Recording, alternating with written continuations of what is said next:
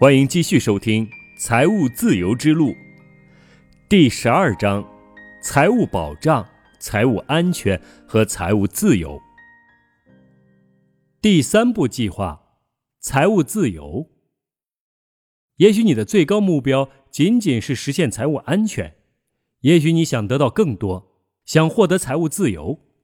对于这种情况，我们使用的也是同样的方式来为你制定计划。接下来，我们来探讨一下你的梦想。你是否知道，大多数人之所以实现不了自己的梦想，就是因为他们从来没有考虑过他们应该为此做些什么。他们不知道他们需要为自己的梦想付出多少。而我们接下来探讨的正是此议题。绝不动用你的本金。首先，我们必须澄清一条重要的原则。你永远不能杀死你的鹅，你也不能将它切割成小块绝不能动用你的本金。你所有的梦想能借助金蛋来满足，这也意味着你的金蛋必须大到足以承担你的梦想。举个例子，你想要买一栋房子，如果你已经实现了财务自由，那么你无疑可以使用你的资产进行支付，但这样一来，你的资产就会缩水。这当然是你不想看到的，所以你应该采取分期付款的方式来置办所有的大件，因为你每个月的利息就完完全全足够支付了。如何计算梦想所需的花费？一，首先将你所有的愿望列出来，先不要想这些愿望到底现不现实，我们只是想了解一下你都有什么愿望。你的愿望需要花费多少金钱？二，逐条列完之后，在每条后面写上大概的置办费用。三，但是请记住，永远都不能动用你的额资金，因此你必须采取分期付款的方式来置办所有的大件。现在计算一下，每件置办物的月付额是多少？为了简单起见，我建议你将不动产分为一百二十期来偿还，其他的购办物分为五十期。你想要买一栋价值一百三十万欧元的房子，你将这笔总金额分成一百二十份，月供额为一万零八百三十三欧元，包括百分之四到百分之六的利息。此外，你还想买一艘价值二十四万欧元的船。按照五十期来偿还，那么加上利息，月供额为四千八百欧元，五年之内还清。假设你热爱旅游，每年都想进行好几次旅游，总花费金额为三万五千欧元。你将三万五千欧元划分为十二期，那么你每月需要两千九百一十六欧元来满足你的旅行需求。四。将你实现财务自由之后仍然存在的所有日常支出列出来，针对这笔支出，你应该使用你的利息进行支付，参考财务保障计划所列的支出项，但同时要考虑到，在更高的生活水平上，你的支出也能相应的提升。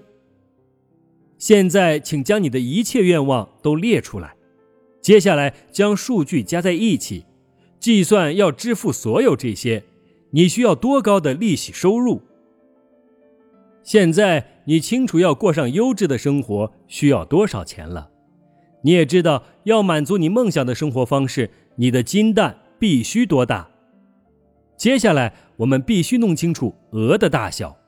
你需要存储足够的资本，让它每月为你带来你所需的足以支付你所列各项的收益。我们还是以每年净收益率百分之八来计算，用你每月需要拥有的金额乘以一百五十。现在你清楚要满足你所有愿望所需的金额了。接下来你必须思考一下，你如何才能以最优方式投资你的金钱，以实现你的目标。你的投资策略，你现在有三个不同的、相互关联的财务计划。针对每一个计划，你都需要一个专门的投资策略。实现财务保障，不要去冒险。最重要的标准便是金钱的可支配性。你必须每天都有金钱收入，因此你最好将你的金钱放进保险箱或是投入现金基金当中。在你实现财务保障之前，你都不应该去冒险。因此，你应该选择低风险的投资项目。但就算是这样，你还是要注意管控可能出现的风险。永远不要将你所有的金钱全都投进一个投资项目中，即使你全部的资金加起来只有一千欧元。记住，对风险的管控就意味着盈利机会的增加。在实现财务保障之前，请保持让财务安全处于中心位置。你应该容忍低利润率，将一部分现金存放在银行的储蓄账户中。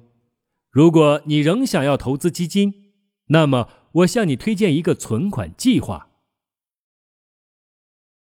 四十比四十比二十原则保障财务安全。要实现财务安全，你就必须改变金钱的投放比例。虽然其中的大部分金钱还是得用在低风险的投资项目上，但是你可以将百分之四十投入风险适度的投资项目中。如果你长期坚持不动用这笔钱，在平均成本收益的作用下，风险会得以极大的降低。剩下的百分之二十，你可以投入风险较高的项目中，这就涉及一些冒险型的基金，比如新兴市场基金或国家基金，以及所有的特殊基金和企业参与型基金。这种基金的风险也能在时间和平均成本收益的作用下减小。而在另一方面，你获利的概率也是极大的。重要的一点是，你千万不能将用于保障你财务安全的金钱投进高风险或是投机性质的项目。你千万不要动用这笔钱。你进行的投资必须保证你的财务安全永远不会受到影响。百分之五十中风险，百分之五十高风险。实现财务自由，实现财务安全之后，你就应该抽取一部分金钱以实现财务自由。也就是说，你也得冒较大的风险。你需要去寻找收益率远高于百分之十二的投资项目。这样一来，即使你其中一个或两个投资亏损了，你也能通过高收益投资项目获得补偿。针对此类情况，有一些历史悠久且知名的基金。其平均年收益率远远超过百分之十二。请注意，你想获得越多的资金增值，就必须越费心的去管理你的投资项目。即使一切都跟你作对，你也只用了那部分你不需要用来实现财务安全的资本来冒险。我们可以用三个水壶来进行概括。注意，只有当第一个水壶被注满之后。你才能加注第二个水壶，你只能使用第二个水壶中的盈余的部分，也就是你不需要用来实现财务安全的金钱，来对第三个水壶进行加注，这样你的财务安全就永远不会承担风险。第一个水壶就是财务保障，主要是现金、保险柜、储蓄计划；第二个水壶就是财务安全。一部分金钱用于货币资产投资，另一部分金钱用于有形资产的投资。财务自由是第三个水壶，也就是额外再投资一些中高风险的、收益率远超过百分之十二的项目。如果你遵循这一投资哲学的话，就不会存在失败了。你会永远处于安全之地，而且有机会实现你所有的梦想。定好目标，你成功了一半。现在需要走出决定性的一步，你必须做出一个明确的决定：你真的想要实现财务自由吗？你愿意承担与此相关的责任吗？你准备好持续跟踪并更新你所列出的清单，一直到它成为你生活中不可或缺的一部分了吗？在你做出明确的决定之前，请不要继续再读下去。这个决定应该包含你实际做的、你所了解的必要之事。你知道，你首先必须着手改变信仰。你必须将巨大的痛苦与目标无法实现联系在一起，将巨大的快乐与目标得以实现联系在一起。你应该意识到为什么你一定要这样生活。记住，你必须每天提升自己，全力以赴。你必须不断的学习和成长。你必须付出百分之一百一的努力。你必须全力以赴，成为最好的自己。你真的想要这样吗？你真的愿意为了财富和幸福去付出每个人都必须付出的代价吗？如果你决定好了这样做，你就负有责任了。你应该向自己承诺：不到最好，永不满足。多年前，我第一次听到这一理念时，我几乎不敢相信，但它确确实实是正确的。当你为自己定好一个目标，制定出书面的计划，你就已经成功了百分之五十。以下也有四个足以证明这一点的重要原因：一、目标拓宽你的机会意识。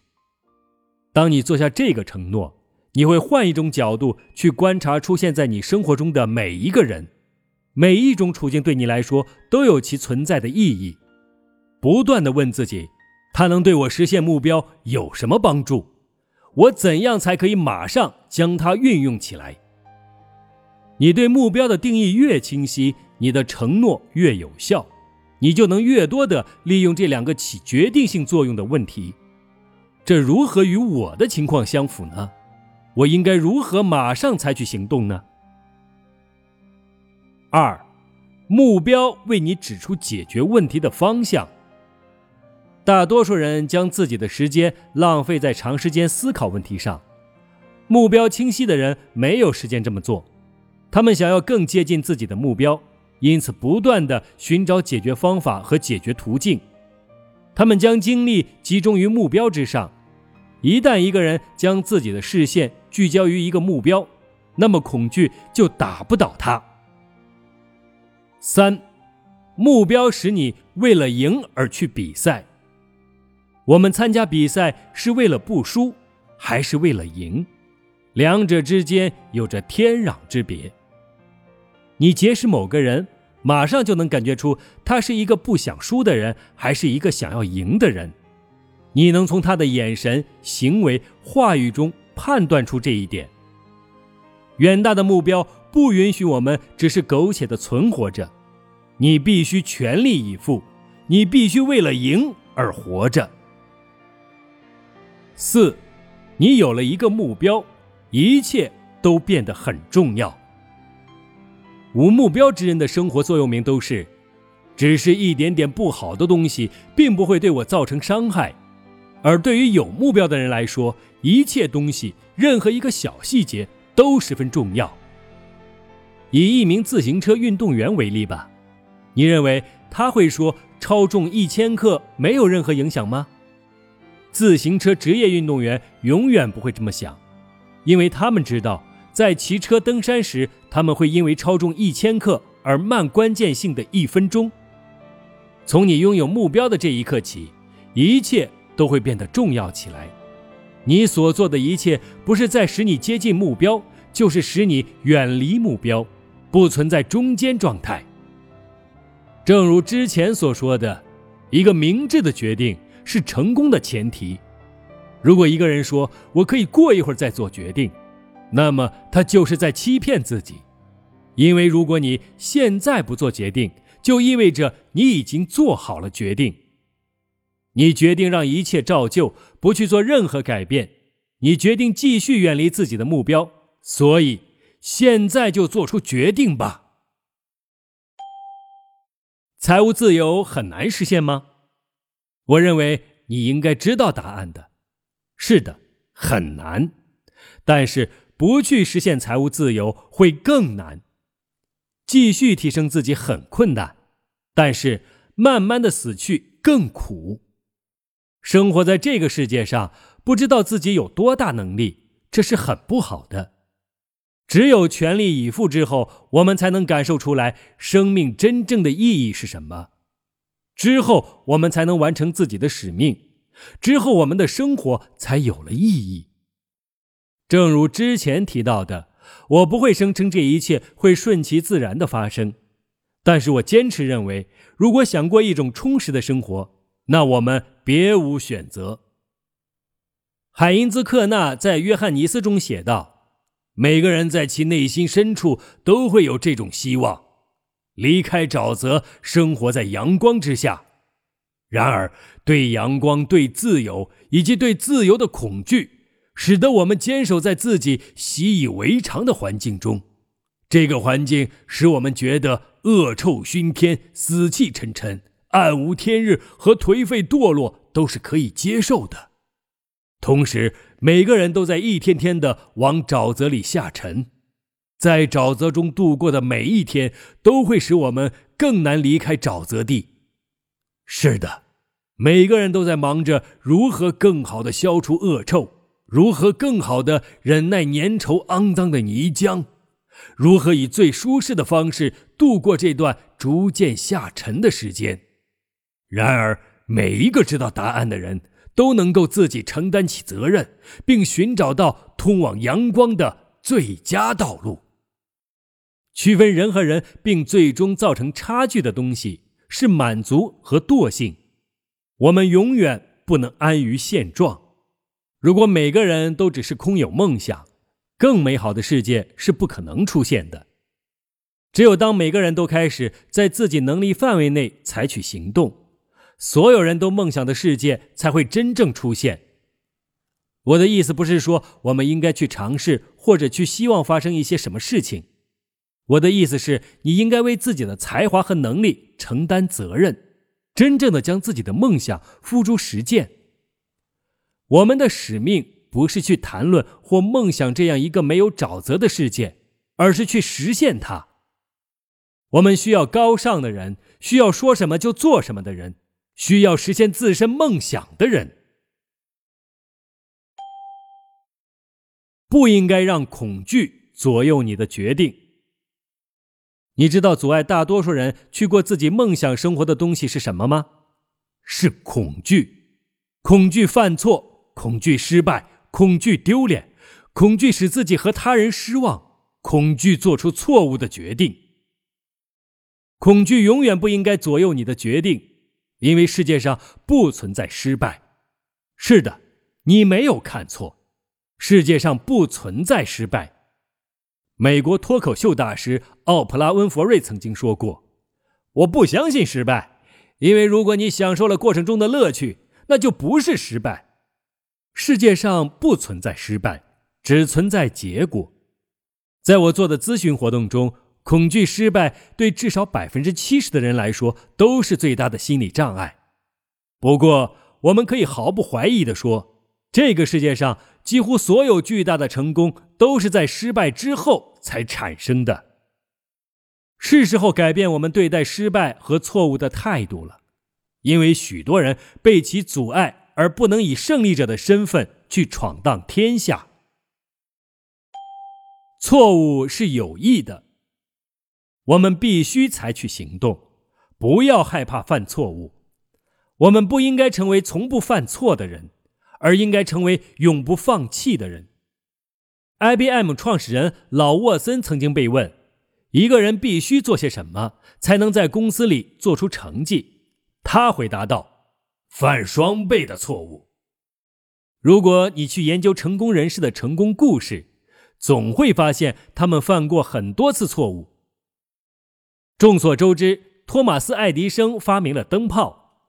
在他进行了大约九千次失败的尝试之后，朋友们问他：“你真的准备失败一万次吗？”爱迪生回答：“我没有失败啊，我只是又知道了一种不能造出灯泡的新方法。”每一次实验都使我更接近成功。盖德·穆勒是国家队中进球次数比任何人都多的球员，然而他还保有另外一项记录：国家队中没有任何人比他射偏球门的次数更多。对于放弃了的人，人们回想起来只会认为他是一个失败者；而对于那些坚持不懈的人，人们脑海中只记得他是一个优秀的人物。这里讲的并不是要去避免错误，而是说不要让任何事或任何人阻碍你去走自己的路。他人可以短暂的阻止你，但只有你自己才可以永远的使自己停下来。你真的想实现财务自由吗？在回答这个问题之前，我们先来看一看成为百万富翁的概率有多大。在德国，百万富翁按下面的比例分布：百分之七十四是企业家，百分之十是高级管理人员，尤其是董事会层面；百分之十是从业者，主要是医生、建筑师和律师；百分之五是销售人员。百分之一是其他人员，从中你能看出两种情况：首先，如果你不是企业家，不是董事会层级人员，你几乎没有可能成为百万富翁；其次，如果你是企业家，那么你有最大的机会去变得富有。也许会存在许多阻碍的缺点和风险，但是四个百万富翁中有三个是企业家，因此。保罗·盖蒂，当时的世界首富，曾经说过：“除开一些例外的情况，一个人要积累真正的财富，只有一条道路，必须建立起自己的企业。”针对这一点，有一些不同的意见。你必须做的不仅仅是储蓄和投资，仅仅是走向正确的方向还不够，你必须在正确的道路上做出一个巨大的飞跃，同时。你对错误和风险的恐惧，永远不应该促使你按照最低要求去生活，因为只有全力付出时，我们才会真正感到满足。什么都不做的人才不会犯错。我的最后一位导师说过：“如果你不经常犯错，表明你冒的风险不够，没有付出最大的努力。”导师们能激发出我们身上最大的潜力，他们会要求我们去冒险，他们会告诉我们一些这样的道理：一个不去冒险的人，只是一个一事无成、一无所有的无名小卒。导师们能用自己的话语打动我们，我们也应该为自己的想法能被打动感到高兴，因为这恰好体现出我们的活力。通向成功的道路上布满荆棘，只有一路前行，不惧怕错误，生活才会将五彩缤纷展示在我们面前。之后，我们才会知道，这一切就是命运的安排。我们所经历的一切也都有其意义。我们所有的经验和经历都会化成一股力量，汇入我们正要完成的使命中。一切都有其意义。我们只需要识别出这些意义。我们所犯过的每一个错误都会对我们有所帮助。每一个我们过去认识过的人都会指引我们去认识新的人，获得新的机会。但是要识别出这其中的关联，主要还是在于我们自己。这一切都有一个前提：我们必须克服各种类型的恐惧，持续学习和成长。这样一个态度带给你的回报会超越你所有的期待。能量贴士，请现在就做出决定：你是否想实现财务自由？不到最好，永不满足。你应该提升你对机会的感知能力。你参加比赛是为了赢得比赛。每一件小事都有其对你有利的意义。一切都十分重要。你的生活准则应该是成为最好的自己。你不应该害怕犯错误。想要变得十分富有，你就必须建立自己的企业。在你做出决定之后，我想在下一章的内容中向你展示，你如何才能保证自己不被吓到。你会发现，你能为自己创造出一种有助于自己、能以最佳方式支持你的境况。本章要点：你唯一可以期待的一点便是意料之外的情况。你对自己、对你的健康、你的情感、你的家人是负有责任的。你有义务尽可能快的去实现财务保障。财务保障使你处于强者地位。没有人能对意外和厄运进行预测，但你可以做的是提前做好应对准备。只要你还没有实现财务保障，你就必须考虑制定预算计划。奥纳西斯说过：“我乐于重复过去的一切，但有一个例外，我会早点找到。”更优秀的顾问。有两条通向幸福的道路：降低要求或者增加财富。聪明的人会同时给自己创造两条路。只有资本多到让你能够仅靠利息就能满足支出时，你才算实现了财务安全。只有做自己喜欢的事情时，我们才是真正快乐的。一个从来没有长期做过使自己快乐的有意义的事情的人，从来都不会知道他的身体内究竟蕴藏着多少潜力。将自己看作一名理财专家，活在当下，同时也为未来做准备。要实现财务保障，你应该尽量的选择低风险的投资项目。要实现财务安全，你就应该去寻找安全稳定的投资项目，长期平均收益率为百分之十二的投资项目。要实现财务自由，你就应该将那一部分不需要用来实现财务安全的资本拿来冒险，一部分投入中度风险投资项目，另一部分投入高风险投资项目。实现财务自由最重要的第一步工作是明智的做出决定。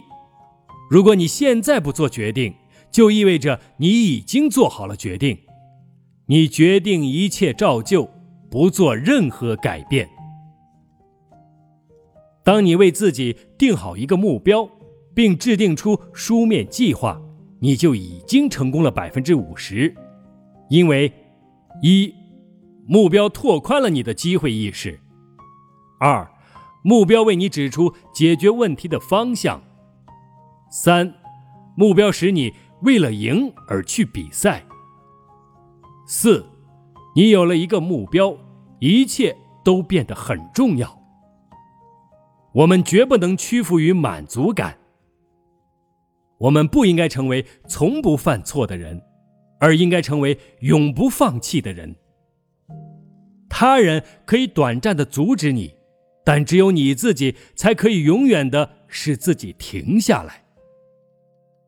如果你不经常犯错，就表明你冒的风险不够，没有付出最大的努力。本章的内容就讲到这里，在第十三章中，我们将讲到教练和专家网络。成千上万的人自甘贫困，如果你被贫穷的人包围，你同样会变得贫穷。之后。你会以抱怨生活的方式度过余生。理查·迪维什。